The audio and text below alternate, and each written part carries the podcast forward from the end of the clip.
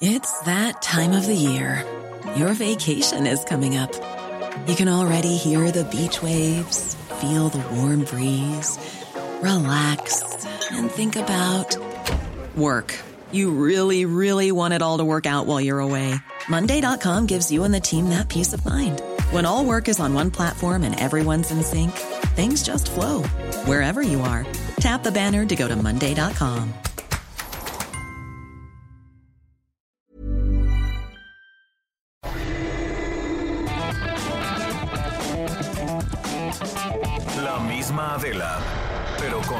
fórmula y ese estilo único, incluyente, irónico, irreverente y abrasivo. Aquí empieza Me lo dijo Adela. Empezamos. Imagen del día.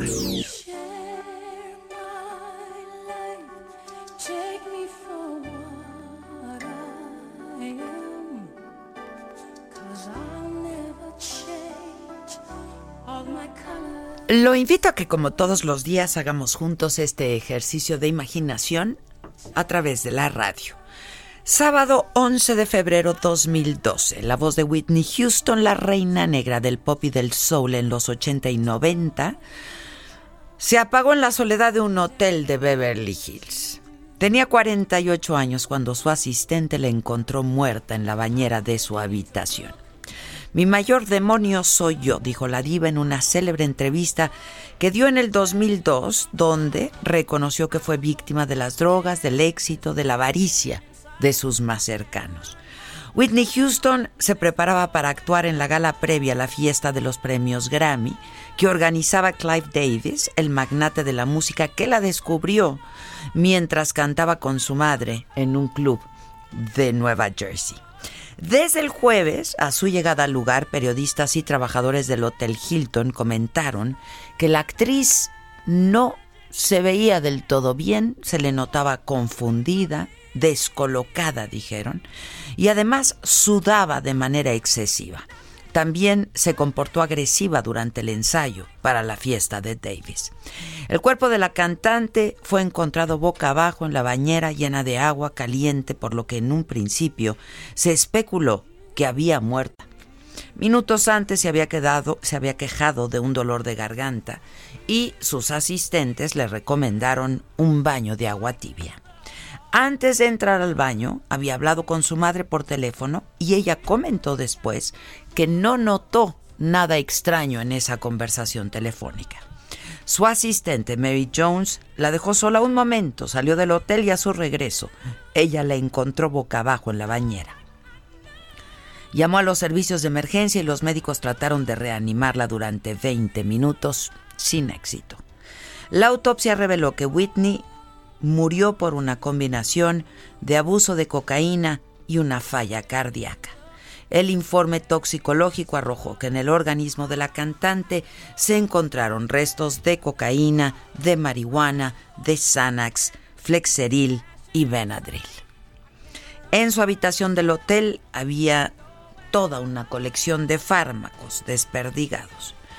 Su historia fue una de las más trágicas y tristes en el mundo del espectáculo. Pasó su vida contra las adicciones, no pudo superar los abusos sexuales sufridos en la infancia ni a una madre autoritaria, abusiva, rígida, que se encargó de educar su voz, a unos hermanos que le introdujeron a la cocaína y a un esposo señalado como el gran culpable de su caída.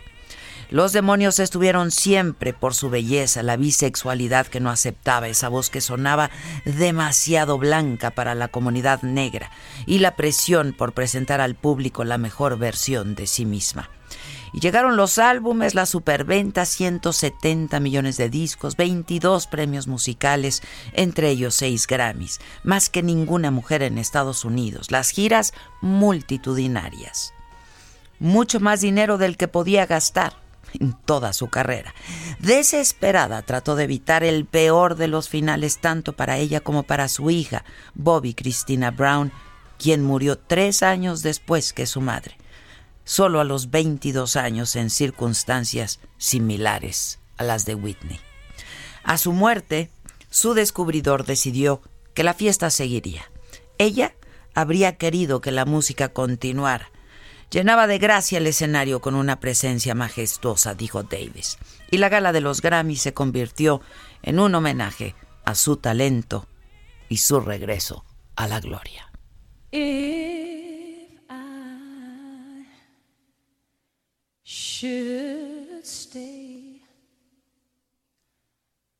I would only be in your way.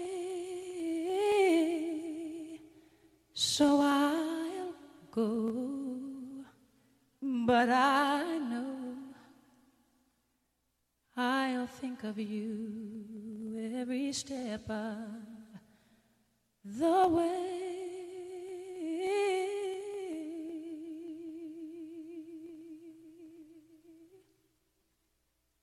And I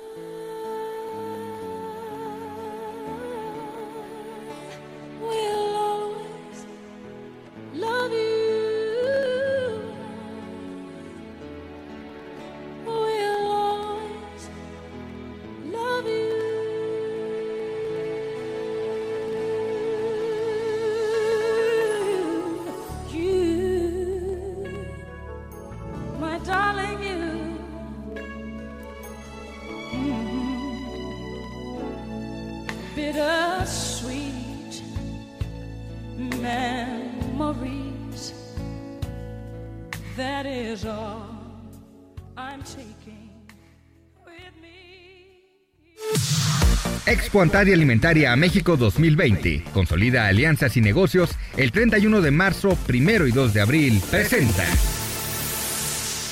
Grandes negocios, capacitación especializada en networking para el sector comercial y alimentario. Todo en Expo Antaria Alimentaria México 2020. Forma parte de esta comunidad internacional de empresas y consolida grandes negocios. 31 de marzo, 1 y 2 de abril en Guadalajara. Informes al 5555 809900 y en expoantad.com.mx. Resumen.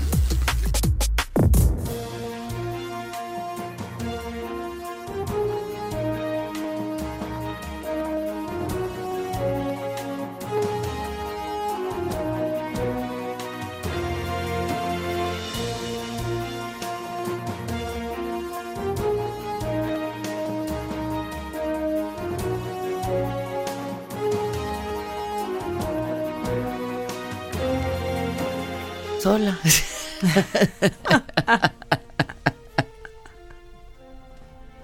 Buenas.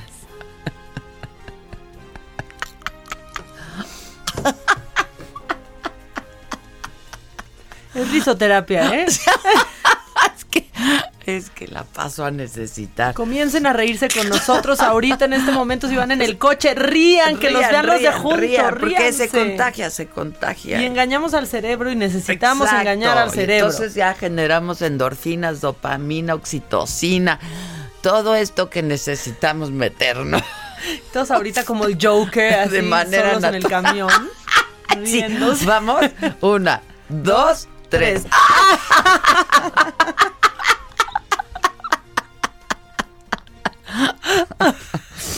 Cuando yo tenía marido y nos enojábamos, me decía, ya de a las tres una risotada. ¿no? Y ya. Y entonces le, no, no, y no, y no, ya sabes, yo caprichosa y terca. Ya, de ándale, Alita, a las tres una risotada. Entonces decíamos, bueno, está bien, una, dos, tres, y ya, pues ya, pasaba. engáñense. Pasaba, pasaba el enojo. Y bailen como el Joker. Vayan todos a las escaleras en este momento, a las más cercanas, a las de la oficina, Qué todos. buena escena esa, ¿no? La, La de las escaleras. Vamos, vamos. Vamos, todos a las escaleras de la oficina. Que el jefe no sepa A qué ver, le pasa. Sal ahí, dile a todo el mundo, Pato, vaya a las que, que a las tres una risotada. Exacto. Ah, Organiza. Ve, va, ve. Patito, y grábalo. Sin pena, pato, Diles, sin pena. O sea, por ejemplo, no- ¿por qué no nos están oyendo ahí la banda? No, Deberían de poner la radio ahí. editando. Están editando. A ver, ¿quién nos está ye- oyendo ahí afuera de la redacción? ¿Pueden levantar la mano? Ah, no, pues gracias. Por No, hombre, no, hombre, tenemos una audiencia. es que no veo bien. Audiencia cautiva. Vamos, vamos, salimos y les decimos. Es que, Es sí que ellos son de, tele, están editando todo lo de tele. Traen sus audífonos. Exacto, todos levantaron la mano, ¿eh? Los Mándenos nos- foto levantando la mano o videos riéndose, Riéndose. o notas de voz riéndose. Exacto, pon el WhatsApp para que sepan, porque miren, lo que viene no está padre, entonces mejor de una vez nos reímos.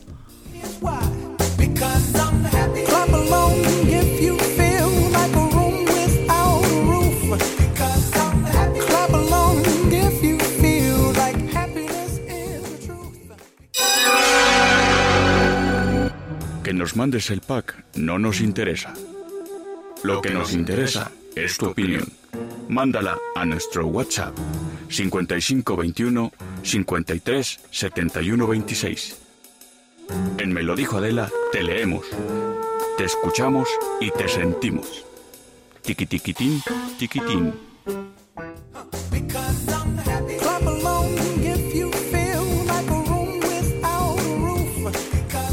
Los estoy escuchando, es que no, no es- la radio está en el piso de arriba, entonces, pues por eso. Y los jefes también, pero no alcanzaron a bajar ahorita. Claro, porque estos nos, nos sintonizan siempre. Siempre. Siempre. Siempre. Saludos. Bueno, pues mándenos sus risas, ¿no? Ay, como cosa suya, porque sí, se pasan. A, ver, si ustedes hubieran tenido al presidente hoy en la mañanera, ¿qué le hubieran preguntado? ¿Tú, Víctor?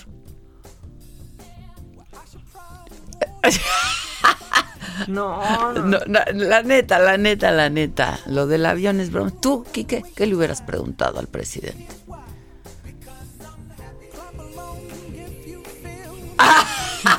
Igual del avión no lo superan. No, pues quién. No, pues quién. Y hoy tiene, hoy tiene cena. Mañana es la cena. ¿no? De- Mañana es la cena. que no van solo cena. por el tamal de chipilín y el chocolate. No, van a corazón, poquinar, van a poquinar. Ay, y que no van a Y decir dijo, quién es.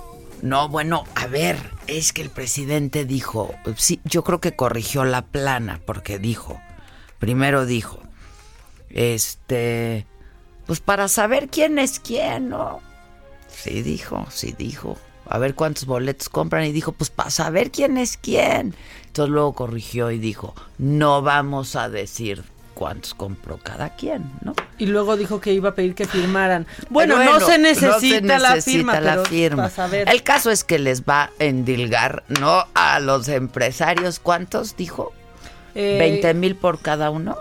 Pues que no, que iban a poner, creo que 4 millones. Ajá, de boletos cuatro millones para que entre los compren. empresarios. Y los, otros dos, los va a vender la lotería, los chiquitos de Nosotros la la población. Va- Pues es que justo es lo que yo dije. O sea, ¿Cómo te niegas? va a pasar la charola, ¿no? Pues es que es lo mismo, pues. Es que no deberían de saber entonces ni ellos, pues. Pues O sea, como de aquí los van a comprar de que- manera anónima y nosotros no vamos a saber cuántos compraron. Claro, ¿No? claro, claro. Porque si no, sí es una presión, ¿no? Ya hasta yo quiero comprar, no, no, no me anden viendo ya, sí, yo Sí, ya, claro. ¿no? Yo voy a comprar. Yo también, un cachito, el No, cachito no, a 500. Hay que comprar un entero, noso- entre todos, Sí. ¿no? Aquí se hace lo que dice quién. Aquí, Adela, oigan, este, se me olvidó decirles, pero Adela va a organizar una cena. Fue buena la del Víctor. Sí. fue buena. Tenemos que decir. Tú dila. Que para, que aunque compremos un cachito nos la están dejando ir entera, pues sí. pues Muy sí. bien, muy buena observación. Muy buena observación. Oigan, que Adela va a organizar una cena para que, para ver quién va a comprar de aquí. Exacto. Este, para ver quién es quién. Para ver quién es quién, ¿eh? Y a ver cuántos cachitos van a comprar, ¿eh? Bueno, pues eso. También estuvo en la mañanera Hugo López Gatel, el subsecretario de Salud, y dijo que el gobierno de México desarmó el sistema de intermediarios en ese sector, que generaba el alza en los costos, que se concentrará en pocas empresas el abasto de medicamento, y eh, dijo que se decidió romper la forma en que operaba la compra y el abasto de insumos y medicamentos. cómo los intermediarios perturban las relaciones sociales entre proveedores privados, entre el sector privado y el sector público. Bueno, y el presidente habló también en la mañanera de hoy del caso Ayotzinapa y dijo que es una prioridad de su gobierno saber dónde se encuentran los normalistas desaparecidos en septiembre del 2014, que hay un pacto de silencio porque nadie quiere hablar, dijo, pero a quien informe se le está ofreciendo amnistía, protección y recompensa. Es un asunto de Estado, dijo el presidente, y vamos a trabajar de manera conjunta con la Fiscalía y el Poder Judicial. Esto es un asunto de gran importancia para nosotros. Le he pedido a la secretaria de Gobernación que se dedique de tiempo completo a atender este asunto. Necesitamos conocer la verdad y aclarar lo que sucedió y castigar a los responsables. López Obrador adelantó que mañana va a tener una cena con empresarios en Palacio Nacional, esto lo dijo en la mañanera, para invitarlos, es lo que estábamos platicando, en la distribución, o invitarlos a que apoyen en la distribución y compra de boletos para la rifa del próximo 15 de septiembre. Y luego que nos los van a regalar nuestros patrones o cómo? Pues sí, ¿no? Este, mm, Pues yo no. digo, pues yo creo que sí. O que nos o lo los van a vender. revender. No, pues, pues, exacto es lo que iba, iba a decir, pues eh, te lo descuentan, toma tu cachito y te lo descuento de la nómina. Pues para la empresa nomás y ya. Pues quién sabe, ahora sí que cada quien, ¿no? Vamos a ver, vamos a ver quién es quién. Sí, con el descuento de su nómina. Este, bueno, pero así lo explicó el presidente.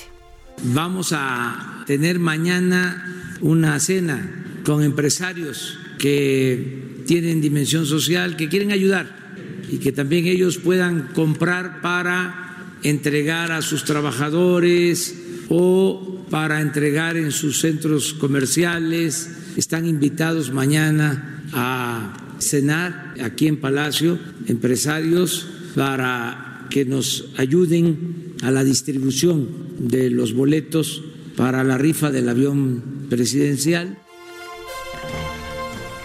La Dirección de Epidemiología descartó el caso sospechoso ya de coronavirus en la Ciudad de México. Informó que de 11 casos analizados, todos han dado negativos, todos han resultado negativos. Actualmente no existen casos bajo investigación. El Sistema Nacional de Vigilancia Epidemiológica ha recibido 251 llamadas solicitando información sobre esta enfermedad. Y bueno, el diputado Porfirio Muñoz Ledo visitó eh, ayer la estación migratoria de Tapachula, aseguró que es una prisión a través de su cuenta de Twitter, llamó a respetar la constitución más allá de las presiones de los Estados Unidos para que México deje transitar libremente a migrantes previo registro. Una comitiva de diputados viajó a eh, Tapachula, la ciudad fronteriza, justamente para verificar la situación de ciudadanos centroamericanos que se encuentran en estaciones migratorias. Y esto es parte de lo que después de la visita dijo Porfirio Muñoz Ledo.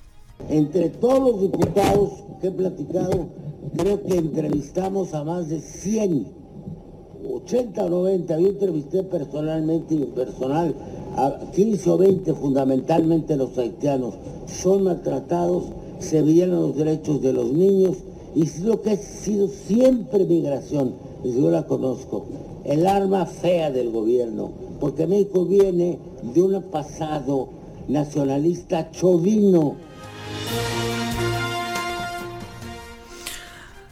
Durante una reunión con padres de niños con cáncer, el subsecretario de Gobernación, Ricardo Peralta, se comprometió a que a partir de hoy, de hoy martes, se va a restablecer el abasto de medicamentos para tratar este padecimiento en absolutamente todos los hospitales del país. Explicó que se trabaja las 24 horas del día con laboratorios y farmacéuticas del país para eliminar eslabones de burocracia, pues para que sea directo. Nosotros, como saben, pues hemos siempre hablado con Israel Rivas, padre de la niña Dana que padece eh, de esta enfermedad y además pues se ha convertido en el vocero de todo este grupo de padres y manifestó que darán a las autoridades un voto de confianza. que el simple diálogo, sentarnos con la secretaria de gobernación nos parece, nos parece un buen gesto, pero no lo es todo. Es decir, el simple diálogo es una señal de querer resolver el problema, pero no lleva por sí solo los medicamentos a los hospitales. La diputada Tatiana Cloutier ayer, ayer perdón, anunció que sí le interesa participar en las próximas elecciones para la gubernatura de Nuevo León o de Sinaloa. Explicó que ella legalmente puede contender para cualquiera de los dos estados porque nació en Sinaloa y desde los 18 años vive en Nuevo León. Las elecciones, eh, pues ya saben, son en el 2021 para ambas entidades. En el 2021 se renuevan 15 gubernaturas de la República Mexicana. Así es que, pues ya dijo Tatiana Cloutier que sí, que sí le interesa. El gobierno y autoridades de Guerrero acuerdan el desarme de niños. La coordinadora regional de autoridades comunitarias dijo que los niños de entre 8 y 14 años van a dejar las armas y sus entrenamientos en técnicas de combate a cambio del cumplimiento de 29 demandas y advirtieron que si no se realizan van a volver a hacer ruido. 29 demandas para desarmar a los niños. El homicidio de la joven Ingrid Escamilla de 25 años a manos de su pareja, un hombre de 46 años, pues ha conmocionado a toda la opinión pública por el homicidio, por el grado también de crueldad, de violencia, de brutalidad por parte de su agresor. Este hombre fue detenido en la alcaldía Gustavo Madero cuando intentaba escapar. Ellos son originarios del municipio de Juan Galindo, en la Sierra Norte de Puebla. Una cosa espantosa, ¿eh? Espantosa. En información internacional, 10 expertos de la Organización Mundial de la Salud llegaron a China para apoyar en las investigaciones sobre la nueva cepa de coronavirus. Más de mil personas han muerto ya en China por este padecimiento, 40 y mil, 42 mil, perdón, 200 están contagiadas. La OMS dijo que hay preocupación porque en los últimos días se han visto casos de transmisión posterior de personas sin antecedentes de viaje a China, como algunos reportados en Francia y en el Reino Unido. Esto pues ya podría desatar una crisis sin control. El objetivo, insistió la organización, es la contención de la enfermedad y para ello pide a los países ayudar a prevenir los contagios. La epidemia de coronavirus supone una amenaza muy grave para el mundo, insiste y advierte la Organización Mundial de la Salud. El Poder Legislativo del Salvador acusó al presidente Nayib Bukele de intento de golpe de Estado. El Congreso condenó la invasión militar al recinto legislativo promovida por el presidente, ayer les hablaba yo de esto, y pidió a la ONU dar seguimiento a la crisis en este país. El Poder Judicial cerró filas con el Parlamento. El mandatario salvadoreño dio un ultimátum a los diputados para que en una semana aprueben un préstamo por más de 100 millones de dólares para la lucha contra las pandillas. Y Juan Guaidó anuncia su regreso a Venezuela, llama, llama, a la movilización popular. Estados Unidos advirtió al presidente Maduro que haga bien sus cálculos, le dijo, y que permita la entrada de Guaidó al país sin dificultades. El político opositor, reconocido como presidente interino de Venezuela por 50 países aproximadamente, regresa a Venezuela tras una gira de casi un mes por Europa, por Canadá y por Estados Unidos. Expo Antaria Alimentaria a México 2020. Consolida alianzas y negocios. El 31 de marzo, primero y 2 de abril. Presentó. Tiempo al tiempo.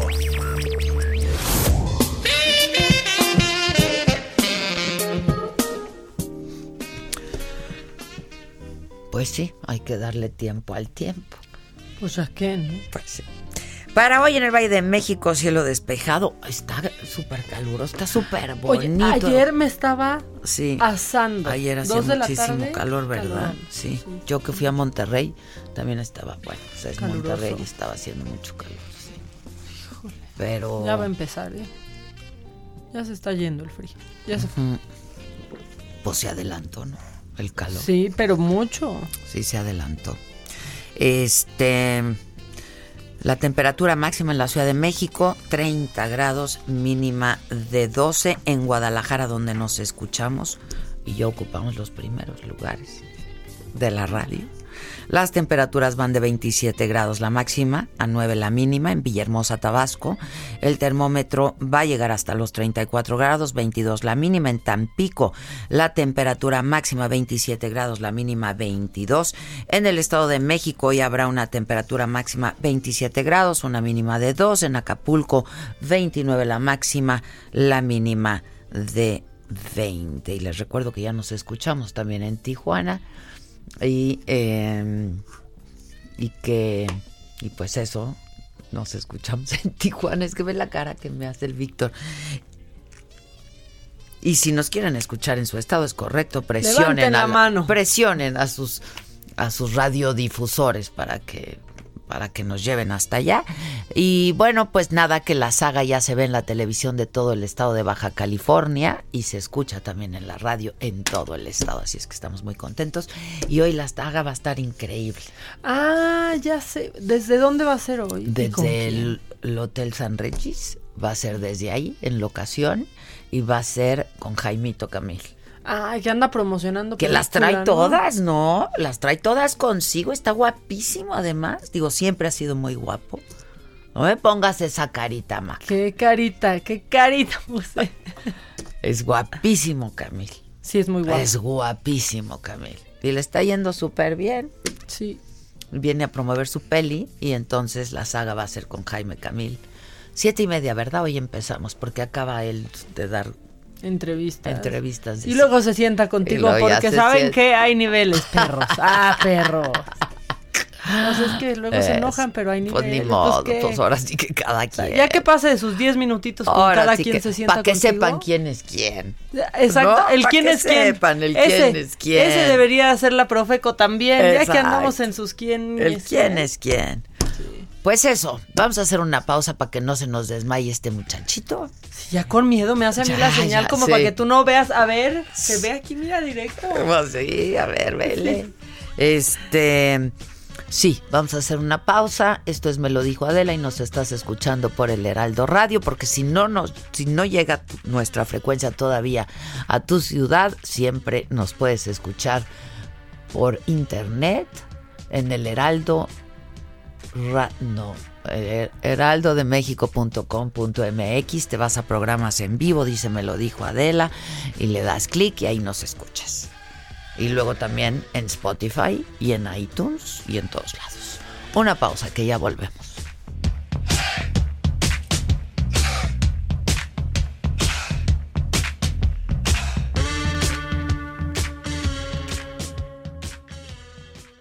¿Cómo te enteraste? ¿Dónde lo oíste? ¿Quién te lo dijo? Me lo dijo Adela. Regresamos en un momento con más de Me lo dijo Adela por Heraldo Radio. Heraldo Radio, la H que sí suena y ahora también se escucha. Continuamos con el estilo único y más incluyente, irónico, irreverente y abrasivo en Me lo dijo Adela por Heraldo Radio. La entrevista.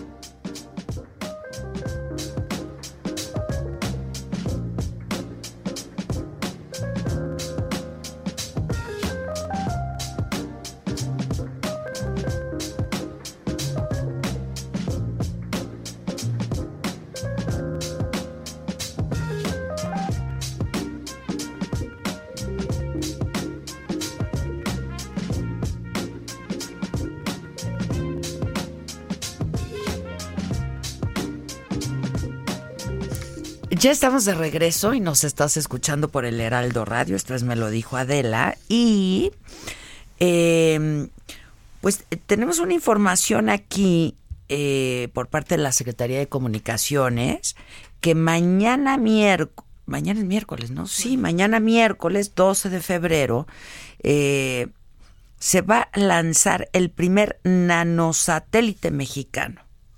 Eh, se va a liberar en órbita y va a iniciar su misión en el espacio mañana a las 5.40 de la mañana. No sé, me estaban diciendo que probablemente habría modificación y se ajustaría la fecha, pero yo tengo en la línea telefónica eh, a Salvador Landeros, él es el director general de la Agencia Espacial Mexicana. Salvador, ¿cómo estás? Buen día. Hola Adela, qué gusto saludarte y saludar a tu auditorio. Igualmente, Salvador, a ver, cuéntanos. Mira, efectivamente estaba programada la fecha para el día de mañana a las 5.40 de la mañana, pero nos avisaron que hay un, cambio, eh, se recorre la fecha, en principio para el lunes 17. Esto son ajustes que hacen en la Estación Espacial Internacional. Resulta de que se iba a lanzar un, un cohete, el cohete Antares, que lleva una cápsula con carga a la Estación Espacial Internacional, pero se retrasó el lanzamiento, que iba a ser ayer, y, ahora lo tienen programado para el jueves 13. Si el jueves 13 se lanza el cohete y, la cápsula, entonces sí se queda el lunes 17 para el lanzamiento, pero dependerá de, de, que no haya, no haya más retrasos en el lanzamiento del cohete, porque no se puede interferir eh, el lanzamiento del cohete y la y la eh, cápsula que llega a la Estación Espacial Internacional no se pueden interferir y cruzar en el camino con el lanzamiento del nanosatélite. Oye, bueno, este, entonces pues depende mucho de eso, pero en principio se movió la fecha entonces para, para el 17. Para el lunes 17. Para el lunes 17, ok. Ahora, cuéntanos la importancia y qué representa eh, pues el, el hecho de que México lance el primer nanosatélite, ¿no? Pues mira, eh, esto es una, una gran oportunidad para ir desarrollando tecnología propia en la construcción de satélites. Eh, ahora pues empezamos con satélites pequeños como este, el nanosatélite, Nanosatélite, donde, pa- donde participan profesores y alumnos, estudiantes de la Universidad, eh, de la UPAEP, Universidad Popular Autónoma de Puebla. Pero eh, a, a partir de esto ya queremos desarrollar más satélites con otras universidades y también con la NASA. Pero este ya es el principio para empezar, aunque sea con pequeños, y después ir escalando a construir satélites más grandes. Tú sabes muy bien la importancia de los satélites en las telecomunicaciones, Sí, claro. por ejemplo y en aplicaciones de, de observación de la Tierra para agricultura, desastres naturales, seguridad, meteorología, eh, desarrollo urbano, etcétera. Entonces, sí es muy importante que aceleremos el paso en, en desarrollar tecnología de construcción de satélites y de lanzamiento. Eso nos va a dar muchas oportunidades a México. Oye, Salvador, y este fue, como comentabas, desarrollado por estudiantes y por profesores de la Universidad de Puebla. Así es, con apoyo de, de la NASA, con asesoría de la NASA y de la Agencia Espacial Mexicana. Ajá. Nosotros estu- estuvimos apoyando en la mentoría, en el apoyo, en la coordinación, y pues el, el, el convenio que tenemos es entre la NASA y la Agencia Espacial Mexicana.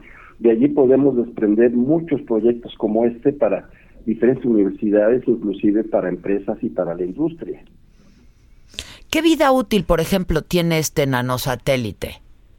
Los, los satélites pequeños tienen una eh, vida de cinco o seis meses. Ok. Pero en ese tiempo es suficiente para hacer los experimentos que se quieren realizar, eh, tanto en este caso como en otros casos de satélites que se lanzan para algunos experimentos y algunas aplicaciones. Ya los satélites más grandes pues tienen una, una vida mayor de, de- de- de varios años. Y luego se desintegra, ¿no? Exacto, van cayendo a, a la atmósfera y, y cuando caen a la atmósfera se desintegran. Ya. Este, oye, pues sí deben de estar entonces muy entusiasmados, ¿no? Como no, Eh, hay mucha motivación porque pues es primera vez que tenemos un nanosatélite en la Estación Espacial Internacional. Es un es un gran privilegio pues eh, eh, eh, estar en, en un proyecto de tanta trascendencia como es la estación, la Estación Espacial Internacional, uno de los mayores proyectos tecnológicos en la, en la historia reciente de, de la humanidad, ¿no? Oye, y por ejemplo, en este caso, ¿trabajaron o piensan trabajar con otras universidades, Salvador? Sí, claro.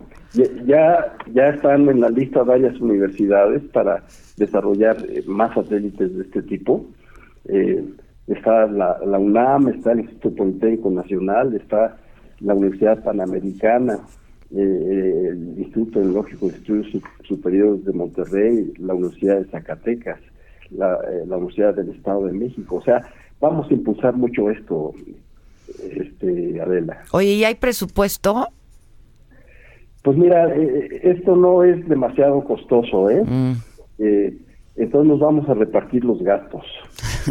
nos, nos- nos vamos a repartir los gastos. Digo, es que es pregunta obligada, ¿no? Porque No, claro. este pues no sé, para ciencia y tecnología este pues luego no hay mucha lana, ¿no? Mira, nos vamos a repartir los gastos con las universidades, con CONACYT. Ujú. Entonces, si un satélite cuesta alrededor de 10 millones, entonces eh, si, pon- si pon- pone la universidad 2 y la NASA 2 y CONACYT 2 y la agencia, entonces se puede lograr sin ningún problema. Pero ya estamos eh, creando la tecnología, o sea, ya estamos asimilando, creando para ir, ir escalando a mayores niveles. Otros países construyen sus satélites completos, los satélites Sí, claro. grandes, Ajá, ajá. los, los construyen completos y los lanzan. Sí, sí. Pues ojalá que, que próximamente podamos lanzar los nuestros, no, no los de mayor tamaño, pues. Eh, eh, eh, ese Esa es la idea. los- es uno de los anhelos y, y necesitamos hacerlo porque creo que nos hemos re- rezagado. Sí, sin duda. Oye, pues felicidades. Nos avisas, este, pues si, si ya no se mueve la fecha y, y si te parece, si ya no se mueve la fecha, hablamos el 17 y a ver qué tal. Me parece muy bien, yo te aviso Adela y muchísimas gracias. Al contrario. Gracias a ti. Gracias, Salvador Landeros es el director general de la Agencia Espacial Mexicana y es que estaba previsto que mañana miércoles a las 5.40 eh, se pusiera en órbita, sea liberado en órbita el primer nanosatélite mexicano, este, pero bueno, se movió al 17 y, y estaremos atentos. ¿Por qué esa sonrisa? Porque aquí en nuestro WhatsApp dicen que lo lancen antes de que lo rifen. y sí me hizo reír, la verdad. No, pues lo pueden rifar si nunca, si no, no rifan lo que hay, no rifan de lo que se trata, ¿no? O sea, van a rifar un avión y no se va a rifar el avión. Ay, ¿qué ¿Y no hay risas? Hay risas. A ver, vamos a ver. Aquí. Ponlas. Pásenme el chunchito ese, ¿no? Ah, sí. Mientras ve. Adela, no fomentes más eso, ni apoyes esas tonterías. ¿Cuáles? Las quiero mucho, pero no lo hagan. Ah, de la rifa. Ah, de la No, rifa. pues es que a ver, hay trenes a los que nos subimos y ni modo, ¿no? Pero Es nos el tren mandó del video. mame, el tren del mame. Que le llaman. que le llaman. ¿Mandó risa? Buenos días, Adela. Buenos días, Mica. Mica. No, estoy haciendo yo muy bien mi trabajo, ¿eh? Estoy dejando huella, sin duda alguna. ¡Qué idiota eres! Oigan, manden más risas, solo mandamos esa risa y dijeron mal mi nombre, o sea. No, bien. ¿no hay más risas? A ver. a No, ver. pues así no se puede. No, mandó la sonrisa que de la mamá. o- Ah, no, risas, carcajadas, pues sonoras. Sí, para que, sonoras. porque se contagia Las la queremos risa. sonoras para liberar nosotros Buenos días. endorfinas. y- Me hacen el día con sus ocurrencias. Buena manera de empezar la mañana. Pues mándanos tu risa, o sea. Sí, claro. Oye, y hablando del tren del mame, ¿vieron las fotos ayer? Pues inundaron las redes sociales unas fotos o supuestas fotos, no lo sé yo, la verdad no soy experta en la materia, de la nuera del presidente. De Caroline. De Caroline. Digo que es una chava que al parecer pues tiene tiene este te- pertenece a una buena posición económica, tiene recursos, etcétera, este subiéndose a un avión privado y así, ¿no? Y con las cajas de regalitos Dior. Ajá, de, Y así. de, de marcas muy caras, carísimas. Pues dicen que es el Instagram de ella. Quién sabe, yo pensé que quizás hoy le preguntarían. ¿Quién es? El chef al... que cobra muy caro los Ah, al es el chef, el que le ¿Cuál, hace el de la así, sal? el de la sal. Ay, me cae ja- gordísimo. Qué jalada eso, ¿verdad? Fui una vez a un restaurante de esos.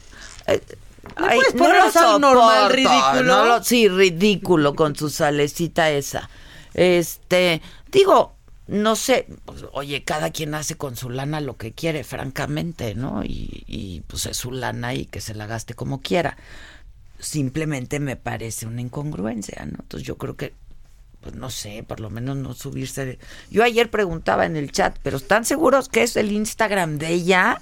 Sí, que es el que se Y filtró. también hay fotos de ella con Donald Trump. Es que ella es de nacionalidad estadounidense. Mira, lo que pasó, yo me enteré de eso porque Tumbaburros, que no es hijo de Calderón. No, ¿te ya lo hemos O sea, que entrevistado no aquí al es hijo de Tumbaburros. Calderón. Este, pues subió un tuit en donde sale José Ramón, hijo de AMLO, dici- como burlándose. Miren, si quieren lo voy a poner. Sí, que dice, ¿qué, güey?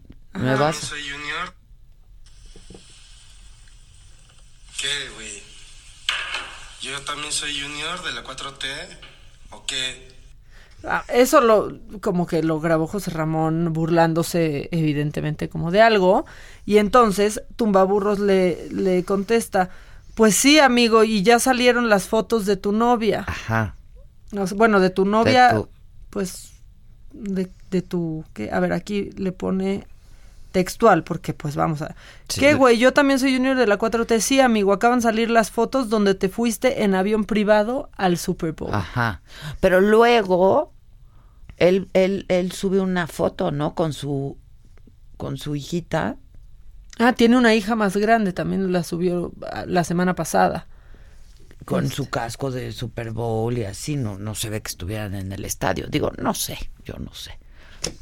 No sé, pero aquí están todas las fotos que les han tomado. Acá sale, bueno, pues si sí es el Instagram, sale con José Ramón, Carolina, y dándole Ajá, un exactamente. besito a, pues a José Ramón, muy romántico. Bueno, pues sí. Después sale, eh, pues, sí, Oye, o sea, sale ¿Cómo se parece a su papá? Es idéntico, es qué bárbaro. idéntico al presidente, es igualito al presidente. Es igual. Pues ayer estaban inundadas las redes con ese asunto y yo, este, pues por eso pregunté en nuestro chat interno que si estaba confirmado y si, digo, no sé, yo supongo que su Instagram es privado, ¿no? El de Caroline.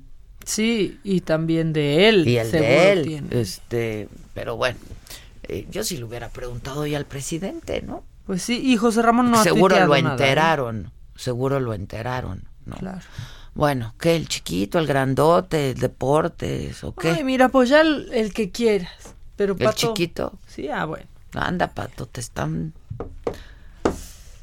Te están. Se va a enojar el pato y luego no nos va a No, hablar y no, nada más va a hablar con, con su chicharito.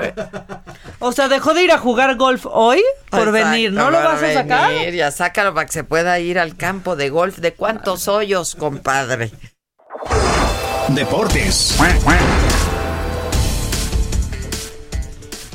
Pues en realidad no era golf. Hoy tenía tenis, pero Ah, una disculpita, una disculpita. No, pues aquí estamos con, con la información deportiva que se ha generado y tenemos información acerca de Javier El Chicharito Hernández, delantero del Galaxy de Los Ángeles, eh, de la MLS.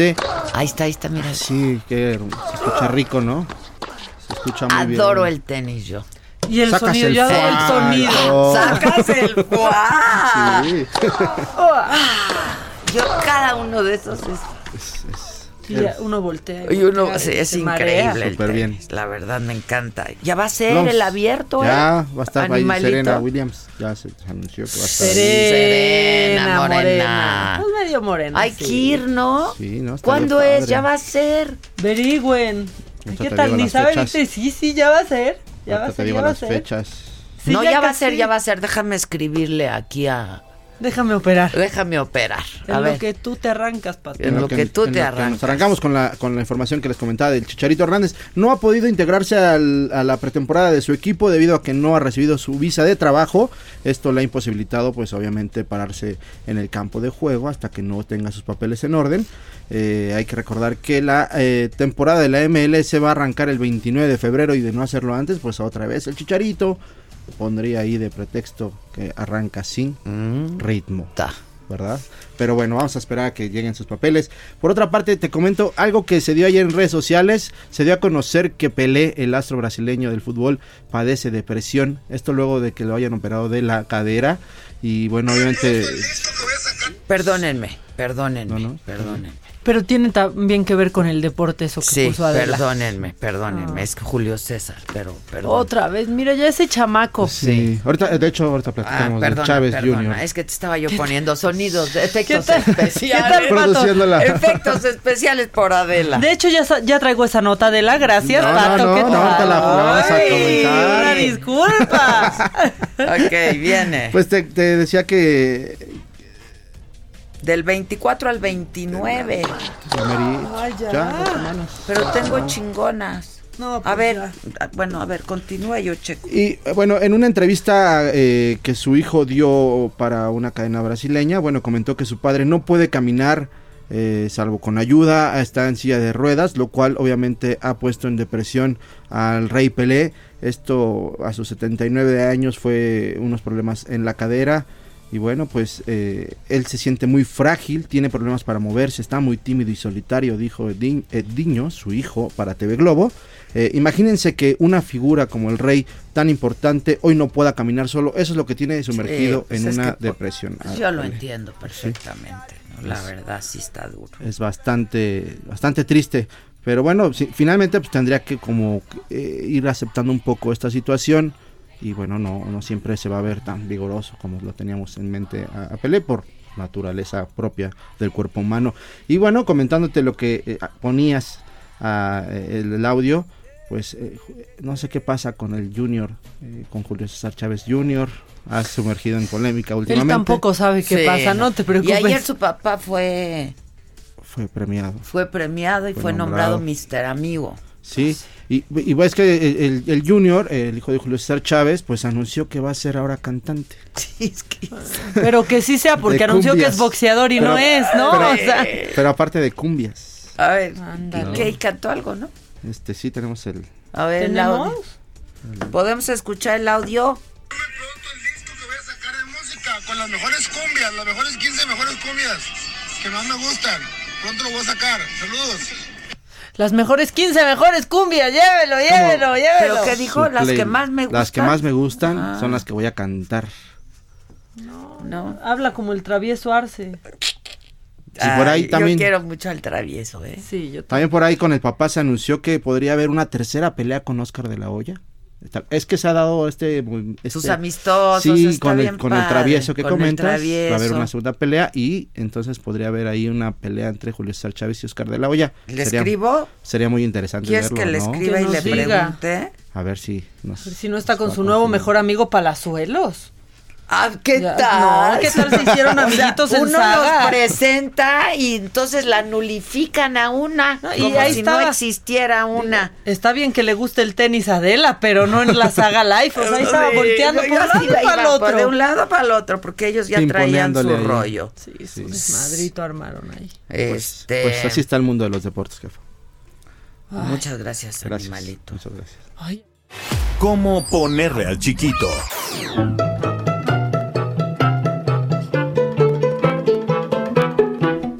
Estoy traumada, Adela, con el documental de Aaron Hernández. Ah, te- se te dijo. Estoy traumada, Qué bueno está. trastornada. Qué bueno está, ¿no? Está buenísimo. Está muy Está maca. ¿Y cómo le van saliendo mm, mm, así muertitos? Sí, está muy fuerte, muy fuerte y está muy bien hecho, la verdad. Sí, véanlo, está en Netflix, porque yo hoy le preguntaba, pero, o sea, ¿son reales todos los videos de, de ahí como el juicio de todo? Y sí, o sea, es un material espectacular el que armaron para ese documental. Véanlo. Eh, ¿De quién es santo hoy? Bueno, hoy pueden felicitar. Pues mira, yo no sé si sea santo, pero es el espíritu de muchas madres y padres. A ver. San Castrense.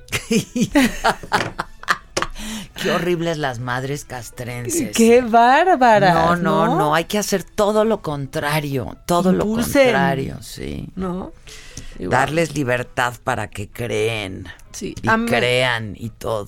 A menos claro que salga el hijo con que va a ser su disco de las 15 mejores cumbias. Ahí sí cástrelo un poquito. O Un sea, poquito, deténganlo, deténganlo. bueno, también de San Ardano. eh, San Pascual y San Severino. Y otra vez, fíjate que estas somos nosotras porque es San Secundino. Ahí andas de secundina. Ay, yo conozco a muchos secundinos. Secundinos. Pues esos son los santos. Pero ahora, nuestro very own personal santoral. O sea, el que sí nos gusta. A ver, viene. Los apodos. Los apodos. El pollo. Siempre hay un pollo. El pollo, El pollo, ¿no? claro. O sea, ¿que Víctor Nosotros pollo? teníamos. El Víctor es el pollo. ¿Y pollo de dónde? ¿Por qué le dicen el pollo? No sé. Nosotros teníamos a nuestra pollo. ¿Se acuerdan del apoyo? ¿Quién era? Un apoyo. Un apoyo. Era un apoyo muy fuerte en la oficina. Bueno, también nunca, nunca falta la picochulo. ¿Qué tal que te digan picochulo?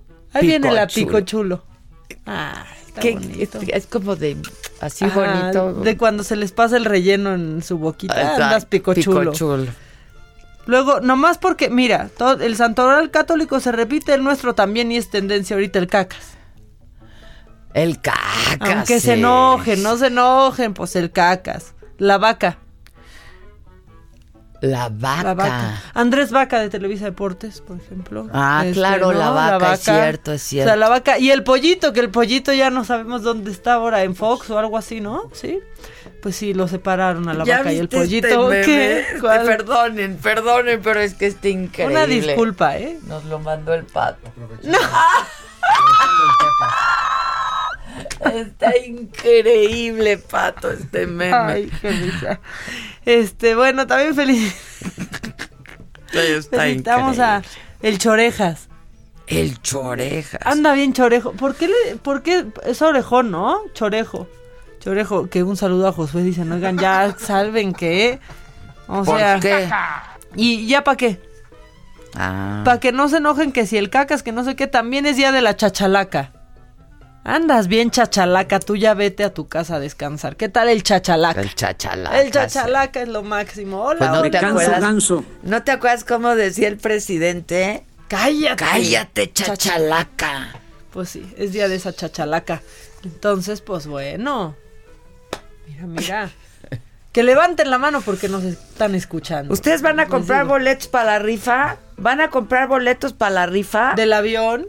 Pregúntenle que si van a comprar boletos para la rifa y nos van a dar a todos aquí los empleados. Estamos viendo cuál va a ser el sistema de distribución. Es que quiero sa- Disculpen. Claro, perdón, es que están aquí. Pues van a comprar y Ya. los van. ¿Cómo va a ser el sistema Nos- de distribución a los empleados? Nos toca. Nos toca cachito, nos toca cachito. Ya se armó. Sin descontar en la nómina, ¿eh? Sin que cuente. Sin descontar en la nómina. Ya que están felices de nuestras preguntas. Hombre. Pero es que tenemos la preocupación. Yo sí tengo la preocupación. O sea, por ejemplo, Carlos Slim se los va a regalar a sus empleados. Va a venir descontado en su recibo Telmex. Como el teletón que puedes donar y te descuentan al recibo. Así. Ay, inmediatamente. Descontado en el recibo Telmex. Este. No, no, no, está precioso. bueno, entonces, Ay, entonces Víctor que dice que no seas malita, que ¿Que ya no qué? puede aguantar más el corte. ay, ya, Víctor, si apenas estamos empezando. ¿Sabes qué? Sally pide permiso. Para Exacto, seguirnos. Sally pide Sally permiso, pide ya que andan por aquí. Ay, Víctor, bueno, si ya. quieren. ¿Y qué hay más apodos? No, ya los apodos, ya hay más macabrón, hay never, hay así. Más macabrón del que debería de haber, ¿eh? Es cierto. Vamos entonces a hacer una pausa y regresamos con el macabrón. No se vayan. ¿Cómo te enteraste? ¿Dónde lo oíste? ¿Quién te lo dijo? Me lo dijo Adela. Regresamos en un momento con más de Me lo dijo Adela por Heraldo Radio. Heraldo Radio. La HCL se comparte, se ve y ahora también se escucha. Heraldo Radio. La H que sí suena y ahora también se escucha. Continuamos con el estilo único y más incluyente, irónico, irreverente y abrasivo en Me lo dijo Adela por Heraldo Radio.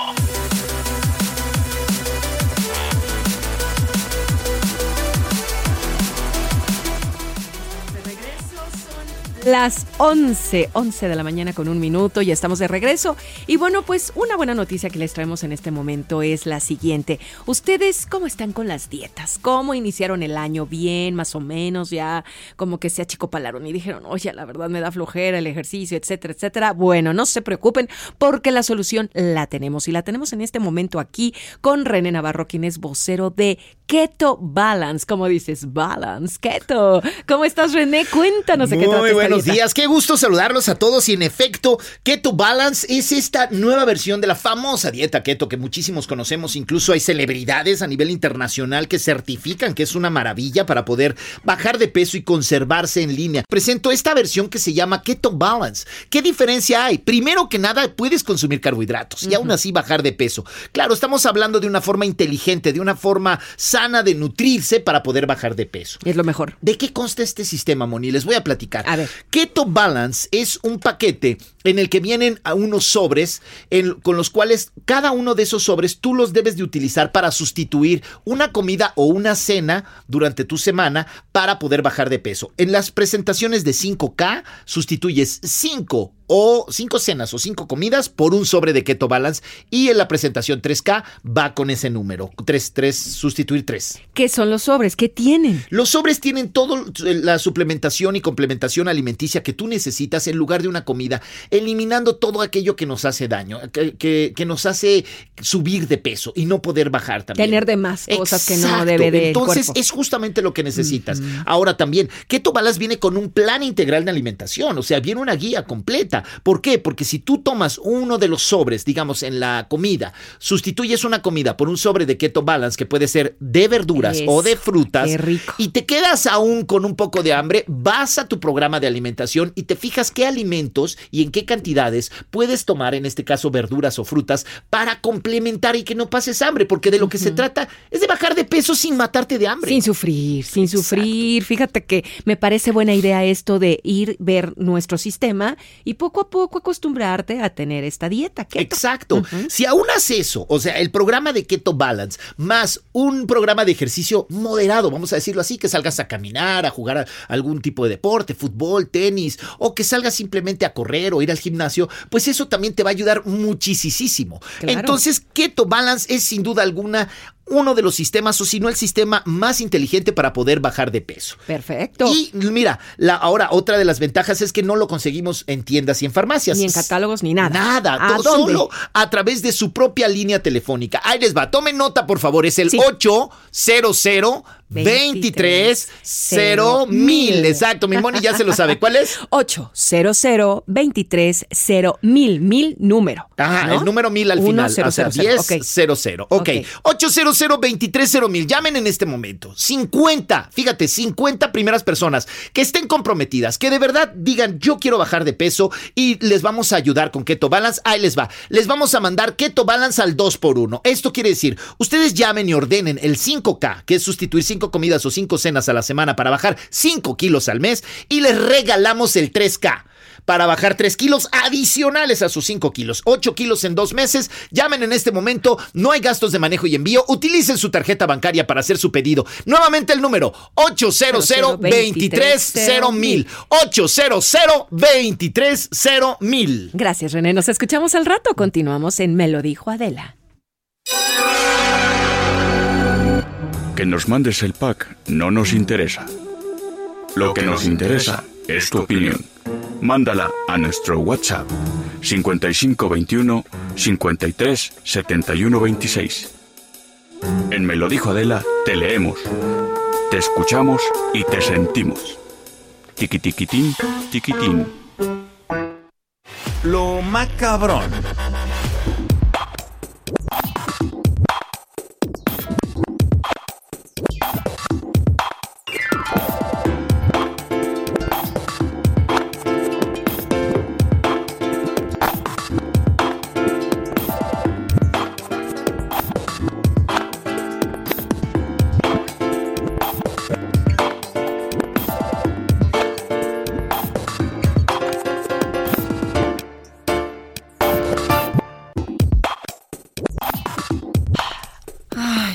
Qué descanso. Vamos a hacerle como el- el- el- la tortuga, ¿no?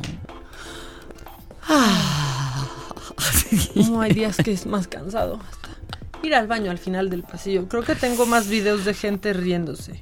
A ver, eh, ¿videos o audios? Pues es un video, ojalá se ver, viendo, pero ya lo vi acá bien bigotón. Lo oímos. Lo dijo Adela. A ver quién es quién. Saludos. Está buenísimo. increíble. Tenemos que guardar estos. O sea, vamos a hacer aquí un promo ¿no? Ah, o algo. ¿hay porque- más? Sí. Ay, no, este está buenísimo.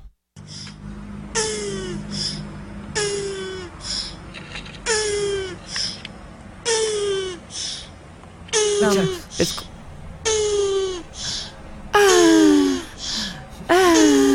Está suena perturbador también, ¿eh? Sí, pues es que es la tortuga cuando...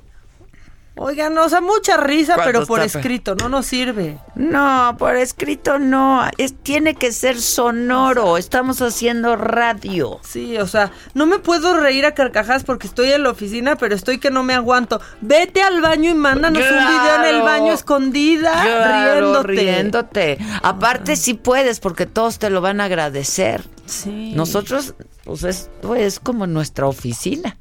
Y pues pasaron por aquí ahorita los ejecutivos y nos ven haciendo estas cosas. Y pues una que hace, pues Y nada. pues nada, ni modo. Esa- miren, ven, así, así. Eh, así. Así manden. Ay, ya me habían mandado un audio y lo acaban de borrar. Híjole, qué. Diosito sabe lo que es decía que ese no- audio, ¿eh? Lo a lo mejor no le salió la risa. Bueno, a ver, un video nuevo, video nuevo. A ver. Espérense. A ver, puro bigotón nos anda mandando. muy Ándale bien. La neta, la neta, la neta. Un saludo, Adela. ¿Tú, Quique, qué le hubieras preguntado al presidente? No oigo. A ver, aquí está. Súbele pues, mamaquita. La neta, la neta, la neta. Un saludo, Adela. ¿Tú, Quique, qué le hubieras preguntado al presidente? Ay, te está está escuchando. Ah, me está no, escuchando, eres tú, güey. yo. Dije, me está imitando. La neta, la neta, la neta. A ver, imítame, mamaquita. La neta, la neta, la neta. No me estás entendiendo. No me estás entendiendo. La, la cagaste, maca. Acéptalo. Acéptalo. No, no, no, no. ¿Qué tal el no, no, no? Uta. Ya cuando está el no, no, no, no, no. No, no, no, no, no, no. Ay, a ver, porfa, oiga la mía. A ver, muchas cosas aquí. A ver, a ver. Les mando un saludo. Mi nombre es Raúl Cortés. Bien, Raúl. muy bien. Raúl. Otra. Ay, se está desinflando. Ella, le queremos invitar la cita en el neumólogo. ¿Qué? ¿Qué? No, no, no, ¿cómo? A ver.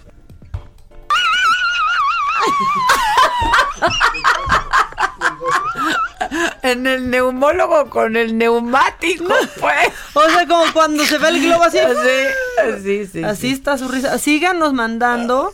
eh, les mando. ¿Lo este video. nos va a poner de buenas o de malas? Pues entre que sí y entre que no, pero pues ahí está. Vamos, O pues. sea, ¿qué hacemos? A lo macabrón. Ah, ya, que ya entró. No, que ya. Que con eso regresamos y nosotros no habíamos escuchado. ¿Con- Bueno, con qué? Con la, con la cortinilla del macabrón. Yo Ah, esperando la mira. señal.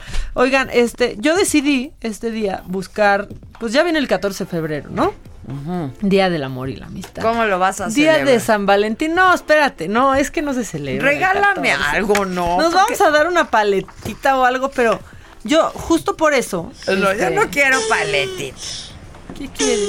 Así lo vas a celebrar, flores. mamaquita. Ay, con suerte no, no, o sea, con suerte va a estar más padre, no manchen. Ay, con Pero suerte, con sí. suerte, no, pero este, pues yo dije, tengo que buscar historias que inspiren, ¿no? Que den paz, que den esperanza, sobre todo a la, a la humanidad, ¿no?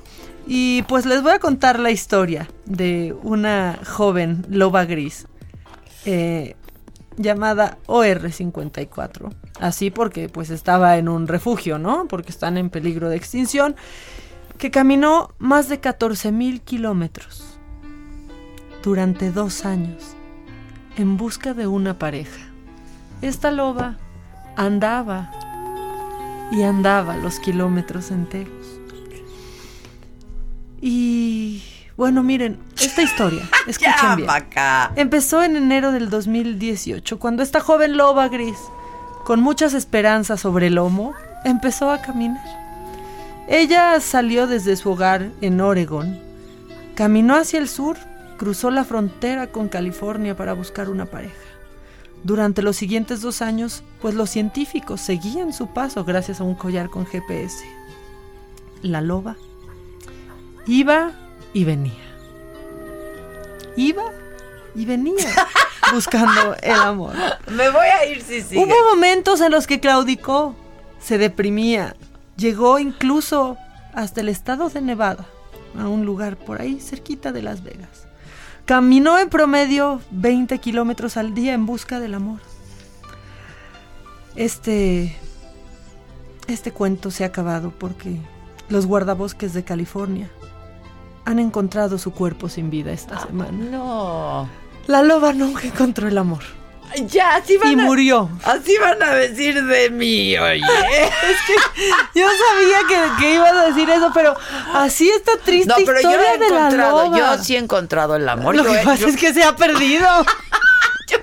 De hecho, me he enamorado varias veces y eh, yo me considero una mujer muy afortunada porque me han amado y mucho. Sí, la cosa no es que no se enamoren de ti, es que tú te desenamoras de ellos bien rápido. O sea, mira. Ay, qué problema. ¿Qué te dije hoy? Nos estamos destruyendo. Nos estamos destruyendo. Bueno, pero esto es más loba, triste. ¿y de qué es, murió la es loba? más triste solo, solo que la loba se murió sin haber conocido el amor. Híjoles. Lo que pasa es que lo que quiere decir que no haya encontrado a ninguna pareja en todo este tiempo preocupa porque quiere decir que no hay lobos en el área. Sí, Eso claro. lo señaló eh, pues un especialista en The Guardian, un Porque biólogo. en- son en extinción, es en Sí, especie en extinción. Lo sí. que dicen es que es súper grave porque ellos empiezan a dejar pues huellas de que estuvieron ahí por medio de pipí y demás. los lobos se acercan y así es como se encuentran, ¿no? Por el olfato. Y nunca Lo que se- quiere decir es que nadie olfateó, ningún lobito andaba por ahí y pues no tuvo con quién reproducirse. Entonces va más allá de una triste historia de De amor, es una triste sí, historia pues sobre los lobitos que se nos están Azules. acabando. Sí. Ok, Sí, está Pero macabro. es para documentar el entusiasmo este 14 de febrero. ¿Qué tal de bonito? Está muy bonito. Pues Yo, sí. yo también creo que mi lobo anda en especie de- en peligro de extinción. Mira, tuve dejando huella y ya vemos. O sea, vamos a ver qué pasa. A caminar. A caminar. A caminar. A Caminemos. a Caminemos otro. lejos. Caminemos, andando, andando. Y si, y si nos ladran, no te preocupes. Señal de que vamos caminando. Vamos avanzando. Ah. Tú no te preocupes. Oigan, y tampoco se preocupen por el coronavirus. Se va a ir con el calor. Oye, no, es- ¿sabes qué sí está muy grueso y hablando en serio? Ahorita me platicas de eso. Sí. Las alergias. Las alergias aquí en la Ciudad de México está Ay, muy cañón, ¿eh? Sí, está Yo no sé si es el fresno, me estaban diciendo. Este, pero sí está muy cañón lo de las alergias. Bueno, en fin. Yo a cierta dime. hora, así, siete de la noche, ya sé que se me tapa la nariz. No, es y que, ya empiezo y los ojos la no- moquera. Sí. Ajá, empieza, ¿no? Y el a fluir, a fluir, a fluir. Y lo- los ojos, yo ayer los traía rojísimos, me picaban. Sí. Es eso. No es que se te haya metido un 14 de febrero en el ojo, es la alergia, ¿eh? Sí, es la alergia. Ustedes digan eso. Bueno, que no se preocupen tampoco por el calor, porque ya lo dijo Trump. Ah, digo, por el coronavirus. Se va a acabar con el calor. Así lo dijo ayer desde su tribuna. Now, the virus that we're talking about having to do, you know, a lot of people think that goes away in April with the heat, as the heat comes in. Uh, typically, that will go away in April. We're in great shape, though. We're, we have 12 cases, 11 cases, and uh, many of them are in good shape Bueno, que tienen, ya sabes, muy pocos casos y que están en buen estado todos los que, prácticamente todos los que están enfermos. Y que se va con el calor, dijo el doctor Trump. Entonces ya no hay que preocuparnos, Mm. se van con el calor. Se y ya con el también, calor. este, el señor Gatel dijo en la mañana, pues si tantos entran, ¿por qué solo por 18 íbamos a ponerlos en cuarentena? Bueno, pues ya, total que... Que porque los iban a revisar, ¿no? Pues deben de revisar a todos los que vienen de allá. y que no tenían síntomas, entonces pues ya hay aquí una con el miedo del coronavirus. No me están entendiendo. No me están entendiendo. Y a quien tampoco están entendiendo, este, pero nadie la entendemos. Esa Bárbara del Regil es que se despertó con ¿Qué? una muy bonita reflexión y Twitter, pues como es bien burlón y es el amigo tóxico que todos queremos tener, eh, se burló, pero esto fue lo que hizo Bárbara de Regil. Muy buenos días. La gente herida hiere. La gente amada ama. La gente amargada amarga. La gente curada cura. Es que yo quiero cambiar y no me quiero burlar, pero la gente burlona se, Se burla. burla. Ni modo. Y entonces en redes así le han contestado. Otro usuario se echó su reflexión también. Muy buenos días. La gente amada ama. La gente curada cura. La gente borracha emborracha.